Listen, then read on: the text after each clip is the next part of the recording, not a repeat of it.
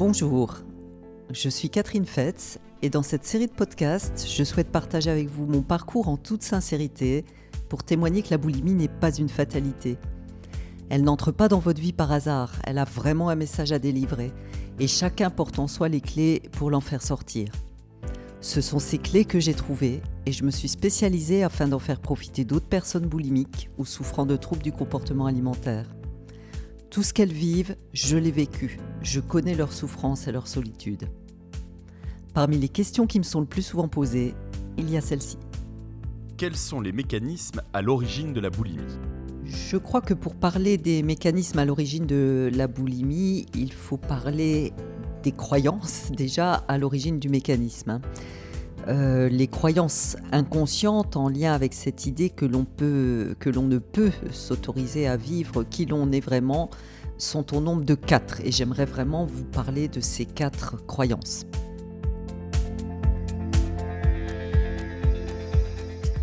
La première croyance, c'est je ne mérite pas d'être aimé pour qui je suis et surtout je, ne mérite pas de m'aimer moi-même, donc je me déteste. Hein.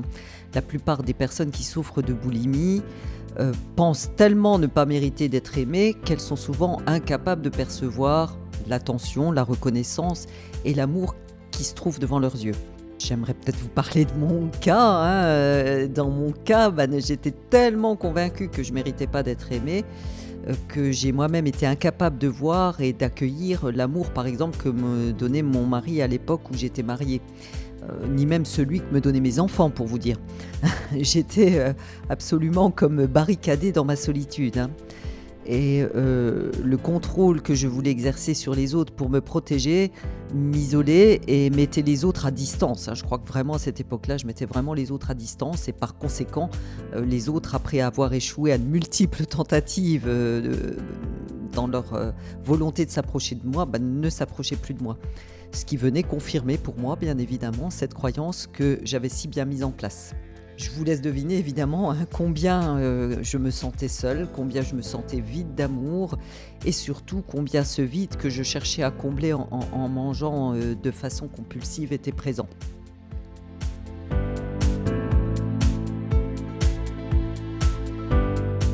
La deuxième croyance euh, est pour être aimé, je dois me conformer à ce que veut l'autre. Et donc, je me coupe de mes ressentis, mes envies, de mes besoins, pour, en priorité, me conformer aux besoins, ressentis et envies de l'autre.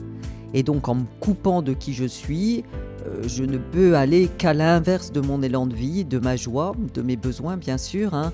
Et de ce fait, je me vide de toute énergie vitale et, je me sens vide de sens, toujours ce vide que l'on cherche à combler avec les animaux.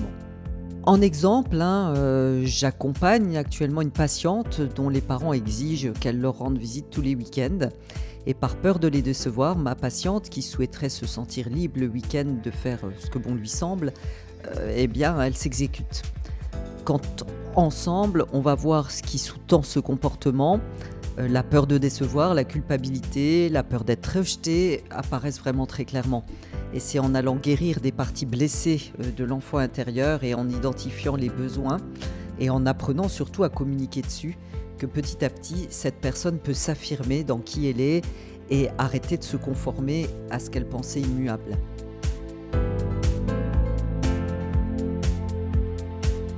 La troisième croyance, c'est la croyance du pour paraître qui je ne suis pas, eh bien, je dois absolument tout contrôler et être parfaite. Donc, je dirais que c'est la croyance du sois parfait. Porter un masque, hein, c'est évidemment être parfait aux yeux des autres. Et cela demande d'être dans un contrôle permanent pour que celui-ci reste en place. Et pour autant, cela crée d'énormes tensions et le seul endroit où la personne boulimique peut s'autoriser à perdre le contrôle, eh bien, c'est finalement dans les crises alimentaires qui deviennent alors une soupape de sécurité pour éviter l'implosion. Les crises sont alors un véritable moyen de survie, hein. c'est souvent ce que je dis à, mes patients. Combien de fois ai-je ressenti le poids de ce masque hein, personnellement? Euh, Petite, je m'arrangeais pour être vraiment la petite fille euh, parfaite, collectionnant les bonnes notes à l'école, me dévouant pour les tâches quotidiennes. Et dans ma tête, euh, bah, bien sûr, j'avais pas le droit à l'erreur. Hein. Euh, Pour autant, aujourd'hui, j'ai la croyance hein, que la perfection n'existe pas et ces apparences deviennent rapidement très lourdes, voire trop lourdes à porter. Et bien sûr, la seule solution que j'avais trouvée pour lâcher la pression était de manger tout ce qui me passait sous la main. Euh, le plus souvent à l'abri des regards, hein, parce que cette part fragile de moi-même était vraiment impossible à dévoiler, sous peine d'être jugée négativement, critiquée et rejetée, ce que je ne souhaitais absolument pas.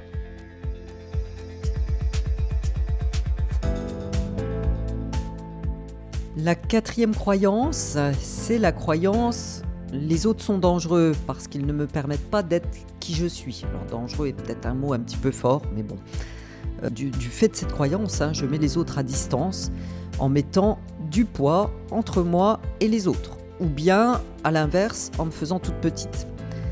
Mes relations deviennent compliquées car je ne suis pas authentique, donc je n'arrive pas à communiquer, à me faire comprendre, à me faire respecter. Et, pour cause, je ne m'y autorise même pas moi-même. Hein.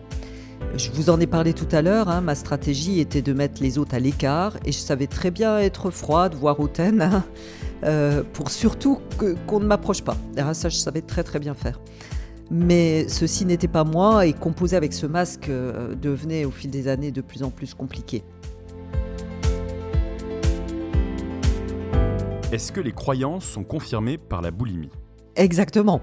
Je ne sais pas si vous le savez, mais finalement notre vie s'articule autour de nos croyances que nous cherchons par tous les moyens à confirmer dans nos choix, dans nos actes. Et oui, la boulimie vient de toute évidence confirmer les croyances dont nous venons de parler et dans lesquelles se retrouvent la plupart des personnes souffrant, de troubles du comportement alimentaire. La boulimie confirme la croyance je mérite pas d'être aimé en mangeant à outrance, hein, jusqu'à être en souffrance psychologique et physique. Je ne me respecte pas, donc je, donc je ne m'aime pas moi-même, voire même je crée la situation pour me détester et me prouver que je ne suis pas respectable. La boulimie confirme la croyance, je n'ai pas le droit d'avoir des envies et d'avoir plaisir à les satisfaire. En effet, si jamais je m'autorise à faire ce qui est bien pour moi, je ne suis pas reconnu, donc euh, je ne m'y autorise pas et je sabote mon plaisir. L'exemple avec la boulimie, c'est que manger à outrance ne, permet pas hein, de, savourer ni d'avoir du plaisir par le biais de l'alimentation qui devient euh, un, vrai calvaire quotidien au lieu d'être un plaisir au quotidien. La boulimie, c'est aussi le moyen de lâcher la pression et le poids du masque. Hein. on a parlé de ce poids du masque la force nécessaire au contrôle pour paraître qui je ne suis pas euh, est vraiment insupportable à un moment donné. Et pour éviter l'implosion, euh, le moyen de lâcher le contrôle est de totalement le lâcher en mangeant euh, de façon totalement incontrôlée. La boulimie permet de s'isoler des autres, ou implique de s'isoler des autres. En effet, hein, manger à outrance génère de la prise de poids, de la culpabilité, qui, qui est aussi un poids finalement, et un mal-être intérieur. Hein, tant de facteurs finalement qui induisent la mise à distance avec l'autre. Cette distance de fait est pourtant ce que la personne boulimique voudrait tellement réduire pour être et se sentir enfin aimé. Alors j'ai une bonne nouvelle pour vous, c'est qu'il existe des solutions. Si vous en ressentez le besoin, n'hésitez pas à me contacter. Je vous accompagne où que vous soyez, en visio ou en présentiel. Je sais combien la boulimie est une souffrance au quotidien et je m'engage avec tout mon cœur et toute mon expérience à ce qu'ensemble, nous puissions créer votre nouvelle réalité. C'est vraiment avec le cœur que je vous embrasse.